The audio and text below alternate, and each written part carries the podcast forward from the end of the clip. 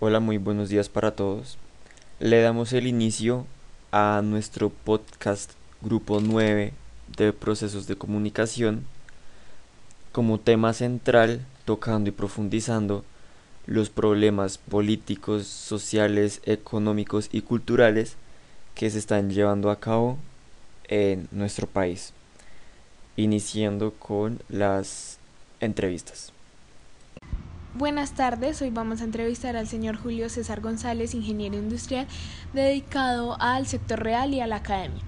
Hoy le vamos a hacer unas preguntas relacionadas con el paro nacional. Nuestra primera pregunta es, ¿usted qué opina de lo que está pasando en este momento en Colombia?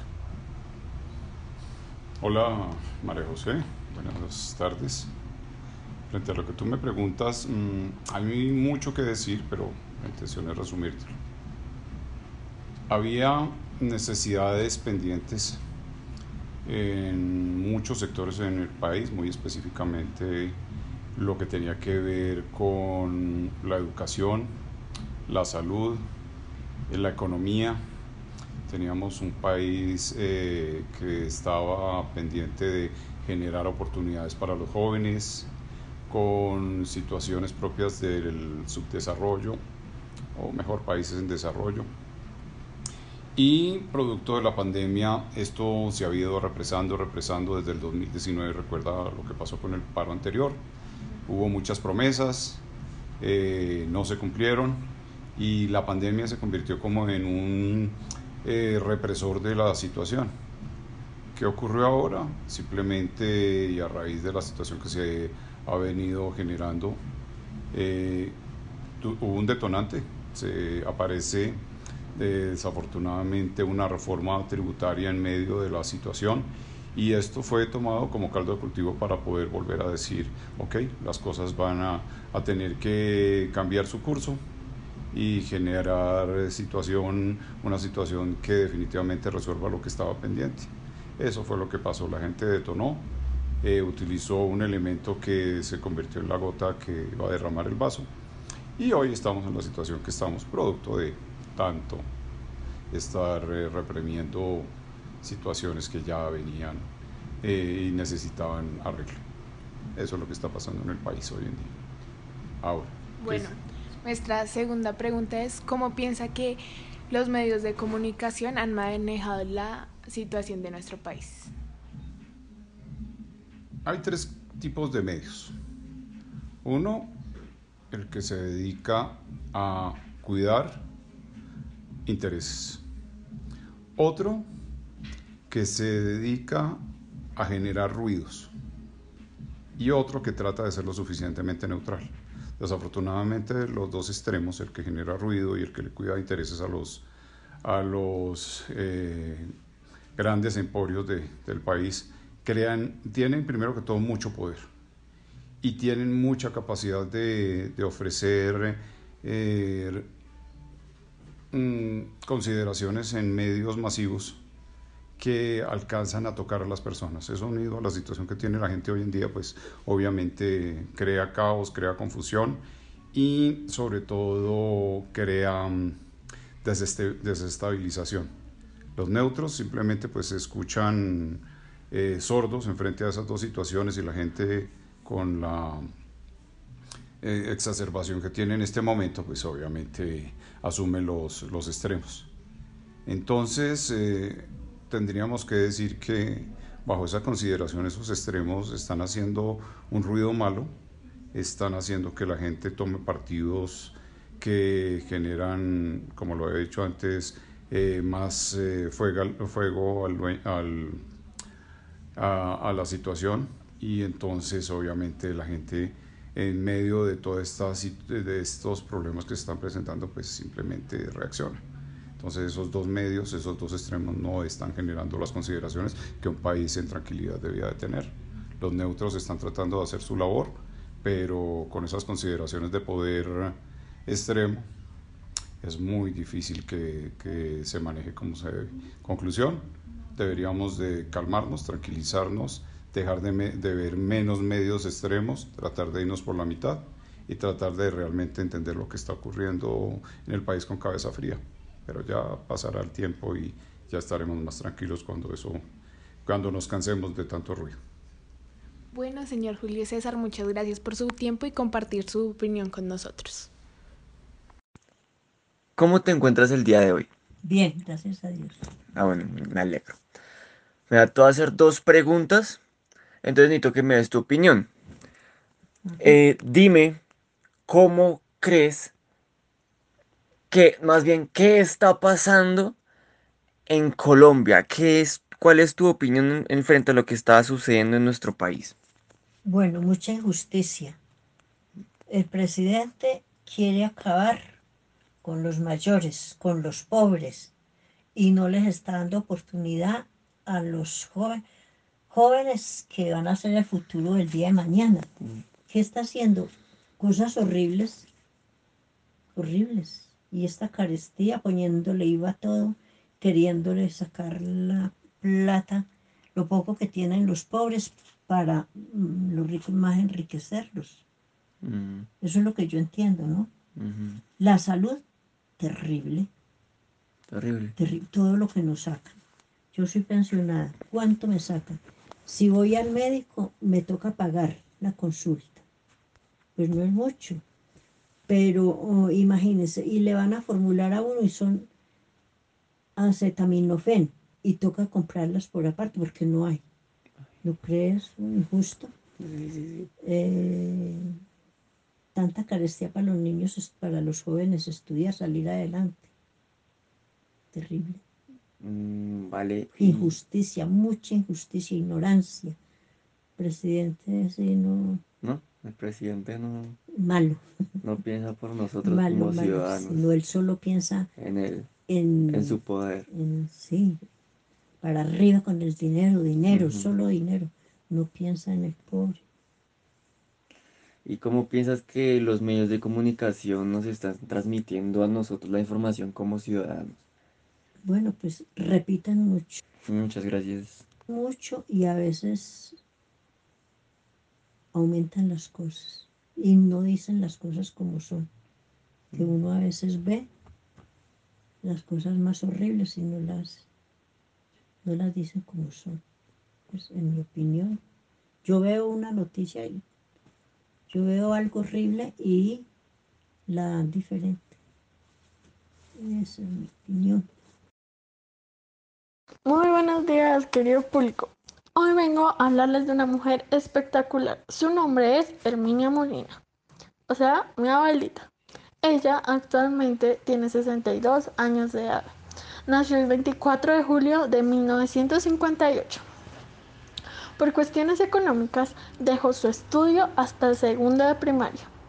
Ella, desde los 13 años, trabajó en el campo, tanto eh, cocinaba para obreros, ordeñaba vacas, mm, llevaba leche al pueblo, etc. Entre los 16 y 17 años llegó a Bogotá, empezando a trabajar en casas de familia donde la trataban mal ya que en esos tiempos se referían a ellos como esclavos o servidumbre. A los 19 años se fue a vivir con su hermana. Estas dos empezaron a trabajar en un restaurante, pero más o menos a sus 20 años su hermana se va a Venezuela. Y, aquí mi abuelita empezó a, a deprimirse poco a poco hasta que conoció a mi abuelito en el año 1979. Duraron aproximadamente seis meses de novios y mi abuelita quedó embarazada. Así que decidieron ir a vivir juntos. Tuvieron cuatro hijos, tres hombres y una mujer. El primero es mi papá, Nelson Feliciano. Con, ella lo tuvo a los 22 años de edad. El segundo, que es mi tío Oscar, es a los 25. La tercera es mi tía Olga, que nació cuando mi abuelita tenía 28 años de edad. Y por último, mi tío Willy, que nació a sus 34 años de edad. Ya que mi abuelita empezó a, mi abuelito empezó a tomar bastante y le pegaba cuando volvía borracho y además de esto le fue infiel con la cuñada de mi abuelita, se deciden separar en 1994, así criando ella a sus hijos por sí sola. Eh, empezando a trabajar y lucharla para em, conseguir la plata para el mercado del día a día, ya que mi abuelito les ayudaba muy poco. Los hechos más revelantes que sucedieron en la sociedad entre sus 30 y 40 años, eh, ella resaltó la tragedia Armero, el bombardeo del espectador y ya que ellos vivían cerca del éxito de la 68, sintieron fuertemente la explosión de este. Ah, bueno, ya después que le pregunté cómo se sentía con lo que estaba pasando actualmente en el territorio colombiano, ella respondió. Mí me da pesar, me lamento mucho todo lo que está pasando con nuestro país colombiano. No estoy de acuerdo con el gobierno de alzas de impuestos, de servicios, de IVA, no estoy de acuerdo, no estoy de acuerdo con la alza de gasolina ni alza de peajes. Me parece una cosa muy espantosa, tremendo lo que está pasando. Mostrándonos así su inconformidad y tristeza de la situación actual. En la, en la última pregunta de cómo siente que los medios tradicionales están informando, ella primero resalta que actualmente existen varios dispositivos los cuales nos permiten estar informados, como él lo es la televisión, el radio, el celular y muchos otros. Pero ya al explicarle más al fondo la pregunta, su respuesta fue la siguiente. Pues lógico, yo también creo, para mí creo que las noticias, como repiten a tarde y a mañana lo mismo, yo creo que también las noticias se exageran, exageran unas, un poco. Otras cosas son verdad, otras cosas es que aumentan. Pues es lo que yo me refiero para mí, ¿no? No sé, solo como se dice, uno está es, esperar a ver en confiando en manos de Dios qué pasa, mi amor diciéndonos en cierta parte que, que, las noticias actuales nos dan un grado de desinformación, ya que repiten las mismas noticias a cada hora estipulada del día. Bueno, muchas gracias por escucharme, eso fue todo por esta sección y ahora los dejo con mis compañeros. Hasta la próxima. Hola, ahora es mi turno de exponer a la persona que entrevisté. Mi nombre es Santiago Moreno y entrevisté a mi abuelita, Rosa Gómez. Ella nació en 1947 en Cogua, por lo que actualmente tiene 74 años. Ella vive en Mosquera, un municipio cerca de Bogotá. Prácticamente toda su vida fue ama de casa y comerciante, ya que no tenía más opciones. Y su nivel formativo tampoco es muy elevado, ya que no cualquier persona podía terminar el bachillerato o darse el lujo de estudiar una carrera técnica o profesional. Durante estos momentos hablaremos de varios hechos que impactaron su vida o que la impactaron directamente a ella cuando ella tenía 20, 30, 40 y 50 años.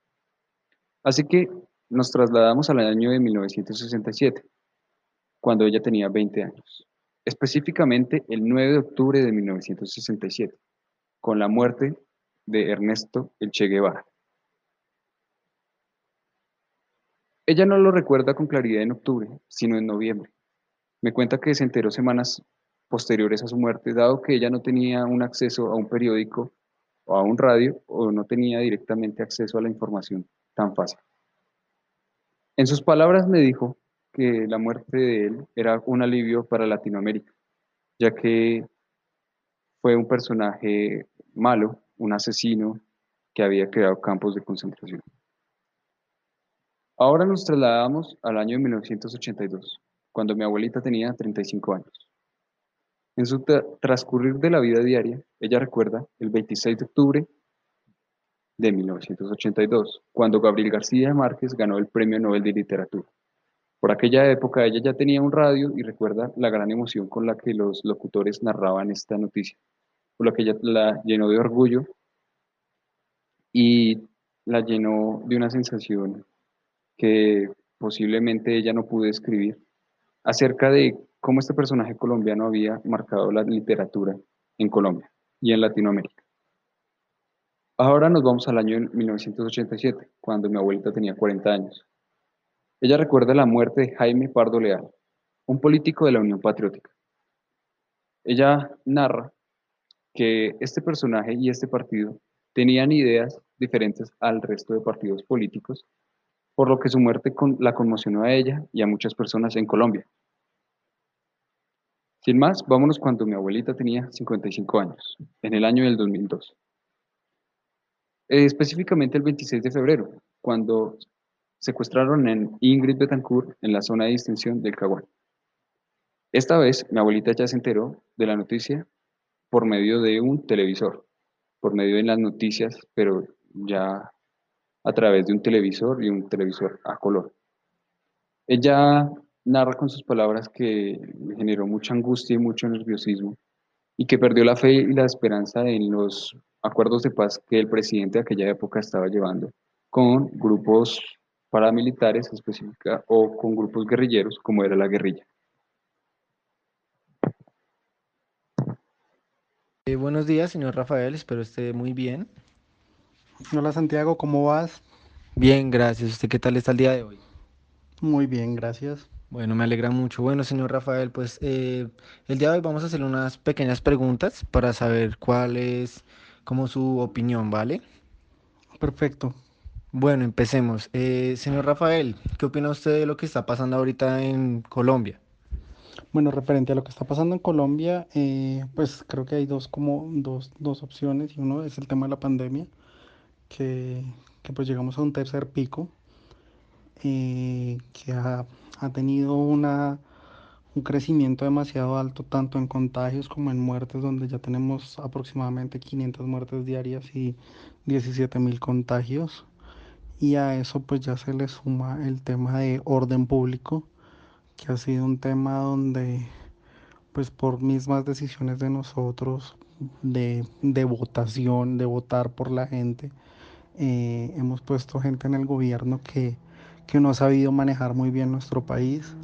Y eso ha hecho que, que este tema que esté pasando también crítico eh, de marchas, de paros, eh, pues se ve afectado a mucha gente y mucho más la economía del país porque pues en este, en este tema de ya nos afectó la pandemia el año anterior y nos ha ido afectando la pandemia de este año, pero pues obviamente con las decisiones que había, se ha tomado en el gobierno o que estaba pensado tomar el gobierno sobre la reforma tributaria o la reforma de la salud, pues obviamente eh, mucha gente no está de acuerdo, creo que eh, el 100% o el 90% de la población y obviamente teníamos que tratar de tumbar esas, esas reformas, pero, pero pues obviamente eso ha llevado al caos, eh, muertes innecesarias, abusos de autoridad eh, y también por otra parte eh, la gente que marcha o,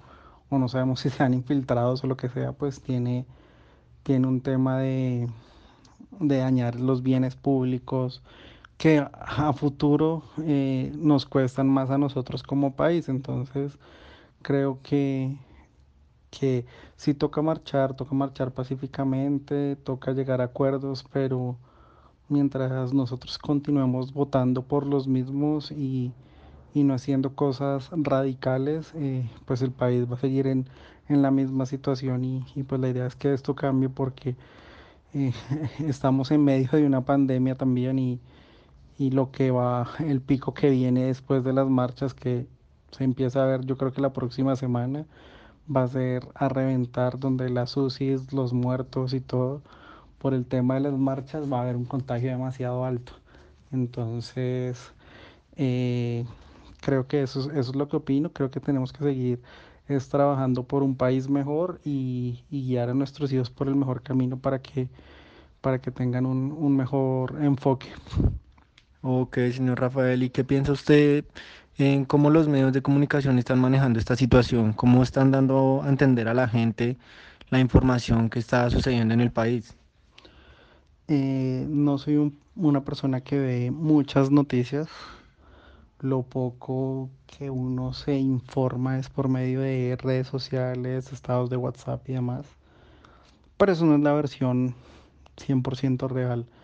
Eh, siempre he pensado que, que, los medios son los medios de comunicación y los canales privados eh, y la misma prensa escrita o demás eh, son manipulados, son manipulados porque pues para unos eh, modifican la noticia o la ponen de acuerdo a lo que quieran ver, pero siempre creo que nosotros como colombianos tenemos que, que no dejarnos creer de eso, sino siempre investigar la verdad, buscar más allá de lo que nos diga eh, un periodista en un noticiero, lo que nos diga eh, un, periódico.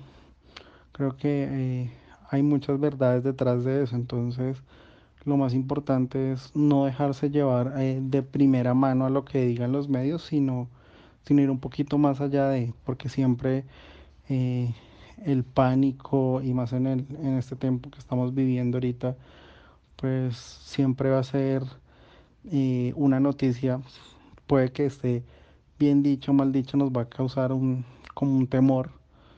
Eh, pero nosotros tenemos que investigar la verdad y, saber realmente qué es lo que está pasando y, conocer de fuentes, de diferentes fuentes, lo que, lo que sucede en el país, lo que pasó con X persona, eh, la muerte o demás. Entonces, pues ahorita en este tema de, de las marchas y el paro, pues han, pasado muchos casos, unos que son verdad, otros que son manipulados, entonces siempre uno tiene que tomar una posición neutral y, ir más, más allá de eso. Vale, señor Rafael, muchas gracias a usted por contestar estas preguntas y por estar aquí con nosotros el día de hoy. Vale, perfecto, muchas gracias a usted. Bien, ahora continuamos con un tema de la actualidad que es realmente importante y que se relaciona con el paro que es la Copa América 2021 que se realizará entre Colombia y Argentina. En este momento nuestro podcast va a tomar un rumbo distinto ya que mm, se busca eh, fomentar la opinión y el debate entre los participantes que estamos, eh, por lo que habrán muletillas y nos podemos interrumpir. Así que empecemos con Camilo exponiendo de qué trata la Copa América 2021. Muchas gracias Julián. Eh, la Copa del 2021, los torneos que hace la Conmebol cada cuatro años, pues lo que normalmente se suele hacer es hacer tres grupos y hacer este torneo en tres diferentes países representantes. En este caso, eh, lo que hizo la Conmebol fue hacer dos grupos, exactamente como representante, como eh, país principal para hacer estos partidos es Argentina y Colombia.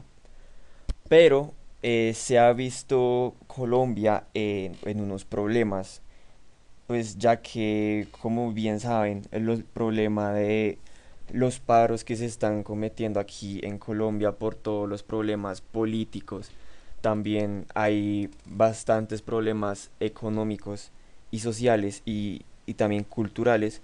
Eh, han pensado la Comebol en de pronto no hacer el partido, esto, esta, estos torneos exactamente en Colombia porque se puede ver muy perjudicados.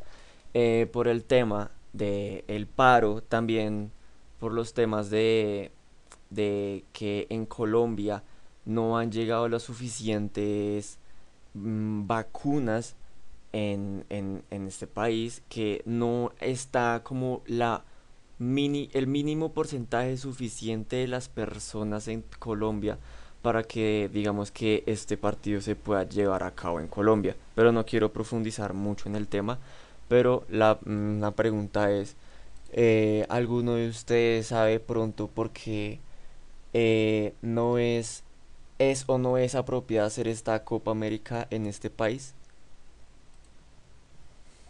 Claro que sí, Camilo. Pues yo opino que no es apropiado ahorita hacer la Copa, la Copa América en nuestro país porque Colombia actualmente está pasando por un momento bastante complicado respecto a la pandemia del coronavirus. La tercera ola provocaba un colapso en la disponibilidad de camas UCI en varias regiones del país y pues eh, en los gobiernos, hay gobiernos locales que cada día crecen más sin embargo, pues otra variable que afecta también a, que no a que la Copa América no, se haga en Colombia es porque el paro nacional, que entre otras cosas se generó en oposición a la reforma tributaria, ¿sí? de que las, las varias críticas del gobierno que han hecho, ¿sí? sean en cuanto a temas que puedan dar espera pero que por ahora se mantienen en pie, ¿sí? Según las autoridades deportivas, el certamen se realizará bajo pues, estrictos protocolos de seguridad y es esto lo que ha generado también mucha molestia en diferentes personas, pues porque la gente no entiende por qué eh, realizar la Copa América en Colombia si está pasando por cosas muy negativas, ¿sí? por el tema también de altos contagios y porque también está sucediendo lo del paro nacional como estábamos hablando anteriormente. Sin embargo, es que no se tiene la certeza de que la Copa América pueda ser disputada ¿sí? a cabalidad y bajo estrictas medidas de seguridad, ya que pues la actualidad de diferentes ciudades respecto a la pandemia no es la mejor y pues a pesar de, con, de que Conmebol anunció que entregaría cierto número de vacunas para los deportistas que asistieran al certamen, ¿sí? pues actualmente no se garantiza que esto sea efectivo, ¿sí? que no nos vayan a dar las, las vacunas. Sin embargo, pues saber los riesgos es muy fácil, ¿no? La gente va a salir, ¿sí? Celebrar si Colombia gana, si viene Neymar o Messi, o pues se podrían imaginar cómo se va a poner la ciudad a la que vengan la, venga pues los jugadores, que en este caso serían los que había nombrado anteriormente, que son famosos, ¿sí? O, y pues eso sería muy difícil para poder controlar las ciudades y controlar a la gente que está deambulando por ahí para poder saber eh, la información de, la, de lo que va a la Copa América. Sin embargo, pues eh, también se genera otra pregunta, que en este caso sería la del... La del... Eh, Julián, ¿me podría colaborar ahí para la, pregunta? que pena con su merced. Creo que sí, Santiago. Pues más que una pregunta son los comentarios y lo que se pone a pensar la mayoría de personas es, bueno, ¿cuál es la relación de la Copa América uh, con los intereses políticos que tiene el gobierno? Eh, precisamente más eh, guiado y orientado hacia la comunicación. Eh, entonces, en este momento, pues yo hablaría de la desinformación y la estrategia de distracción que buscaría el gobierno para, para frenar las protestas y para eh, desviar un poco la atención, sobre todo de dos temas importantes, que es la situación actual eh, social y, el manejo de la pandemia que se le está dando. Ya hemos visto esto en, este gobierno, una estrategia de, de desinformación y de, de distracción. El día que llegó la pandemia en Colombia, uno de los primeros casos. Por aquel entonces había una noticia muy importante que se está investigando, que ya se tenían algunas pruebas sobre algún fraude electoral que había hecho Duque, pero pues realmente la noticia pasó desapercibida. Eh, eh, la estrategia de la distracción, pues es una de las cosas que nombra Noam Chomsky, que es un filósofo, politólogo y lingüista pues americano, él también nombra varias estrategias que pues yo creo que está utilizando el gobierno, como la, la estrategia de la autoculpabilidad, que es hacer creer al individuo que todo lo que le pase es su propia desgracia. Y es lo que hemos visto en las pandemias, ¿sí? Que tal persona perdió un ojo. Eso sí, ¿quién lo manda a ir a protestar? ¿Quién le manda a ir a enfrentarse a la policía? Y, vemos este tipo de comentarios y de noticias, sin ver las cosas como más objetivamente. Esto también me hace recordar varios casos que hemos visto en el, en el mundo y en el país. Uno de ellos fue el partido que se dio entre Millonarios y Unión Magdalena, eh, jugada que el día que fue la toma del Palacio de Justicia, que fue el 6 de noviembre de 1985. Este partido lo dieron en las horas de la noche eh, por la Liga Colombiana de aquel entonces y pues se perdió mucha eh, información, mucho interés por el público sobre lo que estaba viviendo a pocos kilómetros del, pues, del estadio eh, de la capital de Bogotá. Otro caso que es aún más impactante se vio en México en el año de las Olimpiadas de 1968. Las Olimpiadas de México de 1968 estuvieron, eh, por decirlo así, manchadas por un, por un evento pues eh, estremecedor que pues fue la masacre de los estudiantes del 2 de octubre de 1968, que se dio en Tlatelolco, y las Olimpiadas fueron el mismo mes, pocos días, el 27 de octubre del 68, por lo que eh, se dieron sin mayor problema y todo, pero todos los organismos y periodistas internacionales se centraban más en qué había pasado, por qué habían masacrado a los estudiantes y por qué el gobierno celebraba unas Olimpiadas cuando tenían pues una situación social pues muy, muy triste y muy devastadora. Esos son algunos de los casos que puedo recordar y pues acá la pregunta yo creo que importante es la que le realizamos a Santiago. ¿Es apropiado centrarnos ahorita en la Copa América? ¿Es apropiado seguir con ese proyecto teniendo en cuenta los, los costos y los beneficios que tendrá económico, político y social?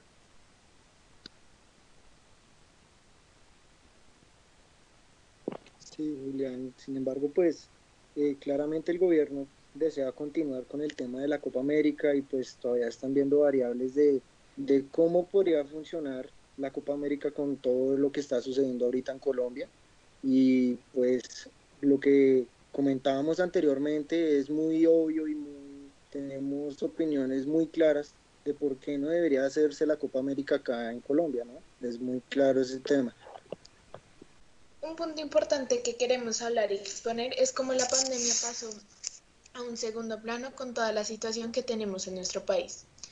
Para empezar, quiero exponer mi punto de vista y es que me parece un acto irresponsable del gobierno sacar una reforma tributaria en este momento y, y esperar que no pase nada.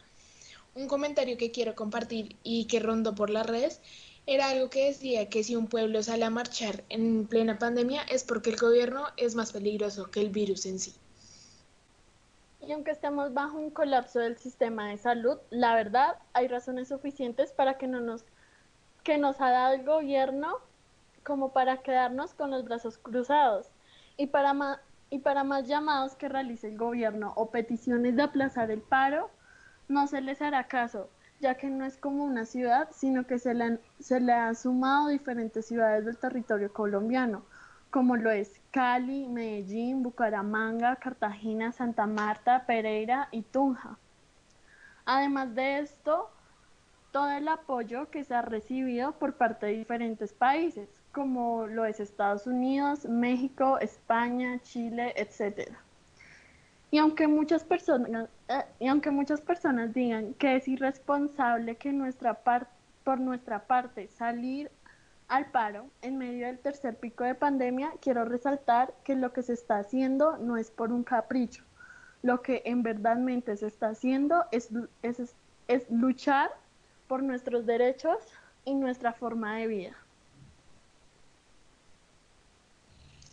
De igual manera, cabe resaltar que la pandemia no se ha acabado, que estamos en el tercer pico y que hace poco llegamos al récord de más muertos a lo largo de la pandemia en nuestro país y que el gobierno siga haciendo su gestión para seguir el plan de vacunación. Pienso que este es un tema que nos deja mucho que pensar y cómo, y cómo a lo largo de, del tiempo el pueblo ha cambiado y ya no somos los mismos de antes. Cada vez alzamos más nuestra voz y sobre todo los jóvenes sin importar lo que esté pasando. Y con toda la sangre derramada en el país, todos los asesinatos por parte del gobierno dirigido a su pueblo, estos deciden jugar una copa de fútbol para hacernos olvidar de todo lo que hemos sufrido, esperando con esto nuestro perdón por parte de la comunidad colombiana. Bueno, ahora vamos con nuestro último punto en el cual participaremos todos los integrantes de este equipo eh, y daremos nuestras opiniones al finalizar sobre el caso de Alison Méndez. Para contextualizarlos, Alison Méndez eh, fue una muchacha de 17 años, una señorita de 17 años, que se quitó la vida el día eh, eh, jueves 13 de mayo. En las horas de la mañana ya la encontraron sin vida y este caso levantó mucha polémica porque ella antes de que se suicidara había publicado en las redes sociales eh, que unos policías la habían manoseado hasta el alma. Literalmente esas fueron las palabras que eh, se vieron en sus redes sociales. posteriormente, pues investiga, están en investigaciones si ella realmente estuvo eh, en la fiscalía o si, ser, o si fue llevada a la URI de Popayán, que todo este caso se dio en Popayán. Eh, dentro de la, esa es la poca información que se encuentra, nos, no se ha encontrado información sobre eh, medicina legal, sobre si esta joven fue violada o si tiene signos de maltrato o cuál fue su causa de suicidio, si fue por algún corte de alguna intravenosa o si fue por ahogamiento o algún veneno. Esa información la quise profundizar, pero no la encontré a fondo. Eso es lo poco que se sabe y que los policías eh, que están relacionados respecto al caso han sido suspendidos mientras que la Fiscalía y la Procuraduría están en investigación del caso. Ahora pues vamos con María José y Paula que pues nos van a, a exponer otro punto importante de este caso. Eh, bueno, gracias Julián. Como mi compañero ya lo había dicho, este caso eh, transcurrió en Popayán y allí se está viviendo una situación muy tensa gracias a esta supuesta violación a esta menor. Eh, se han realizado diferentes ataques en esta ciudad. Un ejemplo de esto es el ataque a la URI en la Fiscalía de Popayán, así desatando diferentes ataques con el SMART. Eh, bueno, también se han generado bloques feministas en Medellín frente a la SIGIN gracias a este mismo hecho. Las barranquilleras empezaron a generar, empezaron a llegar desde las 2 pm el, el sí, perdón, el viernes con estos carteles, con carteles que pedían justicia para Allison. También se, se podían leer en estos carteles diferentes mensajes como lo era ni perdón ni olvido y tocan a una y respondemos todas.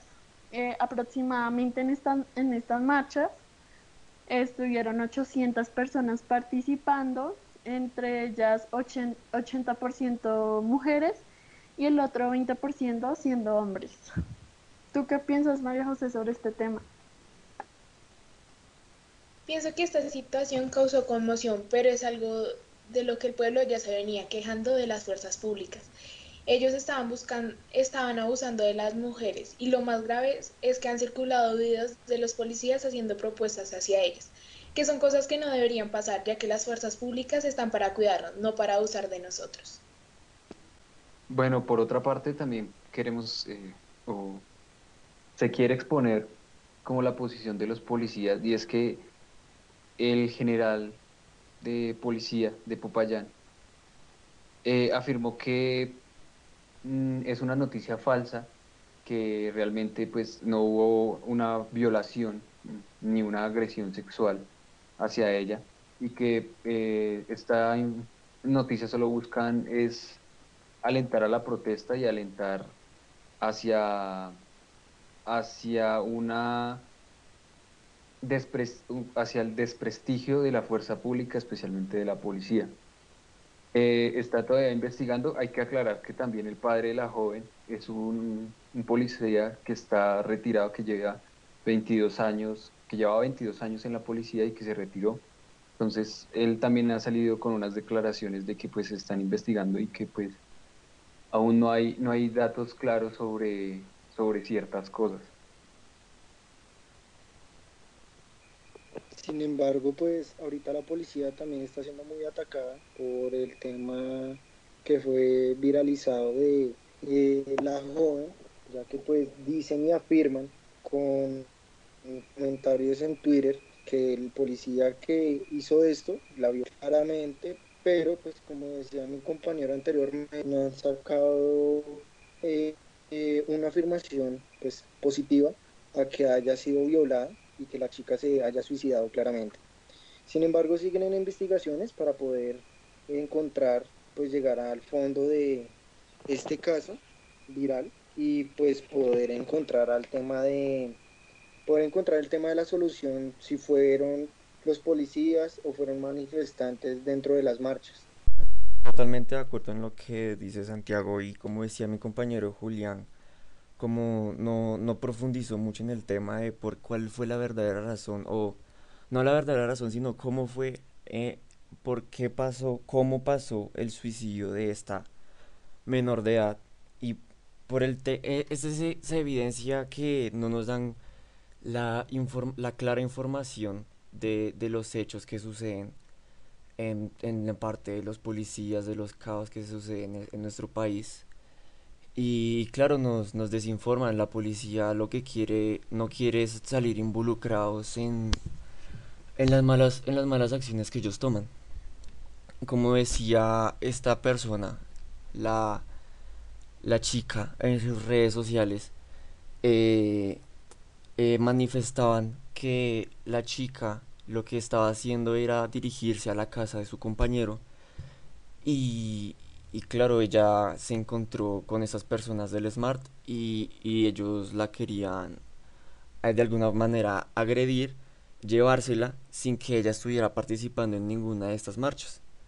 Ell- eh, cuando ellos vieron que la chica pues estaba grabando, pues ahí claro la, la cogieron, lo que hicieron fue eh, no sé, mm, botarle el celular si no tengo mal entendido, porque lo que ellos dijeron fue que eh, ellos no encontraron ningún documento de ella, ningún celular, y cuando ella realmente sí tenía su celular y dentro de su celular tenía su tarjeta de identidad, y la policía, como decía Julián, que el general decía que todas esas acusaciones eran falsas, pero todo se puede evidenciar cuando un periodista en ese momento estaba grabando en directo y se ve claramente cuando eh, estos agentes del Smart eh, la maltratan, la, la manosean, cuan- como ella manifestaba que le bajaban los pantalones y que la manoseaban hasta el alma, pues claramente se puede ver una desinformación, unas mentiras, eh, cosas eh, que no son claras respecto a, a- a lo que es la verdad y lo que es la clara información. Y terminando por este tema, en parte de mi opinión, quiero decir que está habiendo un caos. En mi parte, eh, yo quiero decir que eh, hay personas tanto buenas como malas porque se ven lo que son muchas las marchas pacíficas y también eh, las principalmente son las personas que quieren em, pelear por una causa pacíficamente sin tener que hacer eh, revuelos, sin tener que causar malas acciones. En cambio, también hay malas personas en la parte de los ciudadanos que aprovechan eso para causar vandalismo. Entonces, en este tema, eh, eh, lo que hace el Smart nos hace, digamos, piensa que todas las personas que hacen marchas pacíficas van a causar algún tipo de caos, vandalismo. eh, y, y- nada, pues es- los, los, los atacan, los atacan con sus gases, con sus armas, mm, pues no letales, si no estoy mal. Y, y lo mismo hacen la, los ciudadanos, piensan que ya porque las los, los del Smart como nos, nos atacan a nosotros como ciudadanos que lo hacemos todo pacífico, piensan que nosotros todos somos vándalos, entonces em, nos van a, nos van a atacar y, y como nosotros también nos damos cuenta que ellos nos atacan, nosotros también como ciudadanos los atacamos a ellos, pensando que en cualquier momento ellos nos van a atacar a nosotros, entonces hay como hay un, un pensamiento crítico, un pensamiento diferente en las filosofías. Unos piensan que estos no, estos son buenos, estos van a hacer marchas pacíficas, estos nos van a atacar, entonces por esa parte no, no, no se entienden y por eso están causando todos estos, estos problemas. Esa es mi opinión. Bueno, pues principalmente mi opinión va en cuanto a los tres temas que tocamos hoy. El tema de la reforma tributaria, pues no me parece que sea el momento adecuado para que este país esté con una ayuda solidaria, pues como dice el gobierno supuestamente. Claramente ahorita no estamos muy bien económicamente y pues cada vez hay más desempleo, ¿sí? Ah, pues el gobierno quiere subirle el IVA a los productos de la canasta familiar y eso me parece una locura porque va a llegar un, un día que nadie va a poder lograr comprar, no sé, una canasta de huevos, leche, ¿sí? Donde pues van a colocar peajes dentro de la ciudad o que las personas que ganen más de 2 millones declaren renta. Eso me parece muy, muy, muy básico en el tema de la reforma tributaria y en cuanto digamos a la Copa América, eso es una cortina de humo para esconder todas las cosas y las situaciones que está sucediendo ahorita al país en cuanto económico, social, ¿sí? Eh, culturalmente, X y Y razón no podrían hacer esa Copa América porque eh, están, no están dejando que la gente se manifieste en cuanto a lo que está sucediendo en el país, sino que están escondiendo las cosas como varias veces lo han hecho con las noticias, ¿sí? Con, eh, no sé, con las marchas, con cosas muy importantes que han sucedido en el país. Y pues esa es mi opinión en cuanto a lo que está sucediendo ahorita. Gracias Camilo y Santiago por, por su opinión. Ahora pues me gustaría que le diéramos paso a las señoritas, a las mujeres de este grupo, que María José o, o Paula nos den su opinión respecto a cómo ven la situación del país y si quieren opinar sobre el caso pues de la señorita que se suicidó de, 17 años, de, de como mujeres, ¿cómo podrían ver eso? Pienso que esta situación nos deja muchas cosas que pensar. Creo que esto no es un tema de izquierda o derecha y tampoco creo que hay que polarizar todo y estigmatizar a todos, tanto como no todos los que marchan son vándalos, no todos los policías son asesinos. Pienso que así como pueblo nos deberíamos unir y respetar todas nuestras opiniones, lograríamos más. Y cuando hablo de pueblo incluyo a nuestras fuerzas militares. Pienso que si ellos hacen parte de nosotros y nos, y nos deberían apoyar, eh, de nada sirve matarnos entre nosotros cuando el problema y la guerra, por decirlo así, no es con nosotros mismos. A lo que nos, nos deja esto es que debemos pensar más a quién ponemos a gobernar, no podemos comer cuento completo. Para seguir quiero hacer una recomendación y es que vean el video que se llama Mamertolandia. Es el capítulo 4, donde la persona nos expone unos puntos claros y nos da unas soluciones concretas. Algo que dice que me parece importante resaltar de este video es que el problema no es el presidente, es el Congreso y el Senado y que debemos cambiar eso y ahí nos dan unas propuestas interesantes para, para este cambio. Pues yo opino que, o sea, como decía mi compañera, esto no es que todo, todos los que estén en el paro sean malos, no es que todos los policías son malos. Hay cierta gente que se está aprovechando de las circunstancias, porque hay algunos que sí van a, a sí van a marchar por causas, digámoslo así, hay otros que solo van a destruir cosas. Y pues esto no, porque esto no debería ser así, porque después vamos a ver las consecuencias de las acciones que estamos haciendo ahorita. Y, y bueno, y aunque digan que la noticia de, de esta joven de la violación no sea todavía concreta, antes también habían pasado sobre la violación de una niña en un de 12 años, entonces siento que poco a poco se van acumulando todas las cosas y va a llegar en un momento que explota. Y en este caso, pues por lo de la reforma explotó todo y por eso todos nos unimos para ir a marchar y pues para representar nuestros derechos y más los jóvenes, ya que eh, ya que como está el país, pues en sí nosotros vamos a seguir viviendo acá. Entonces toca ir a luchar por nuestro, por nuestro futuro, por nuestras vidas. Ya.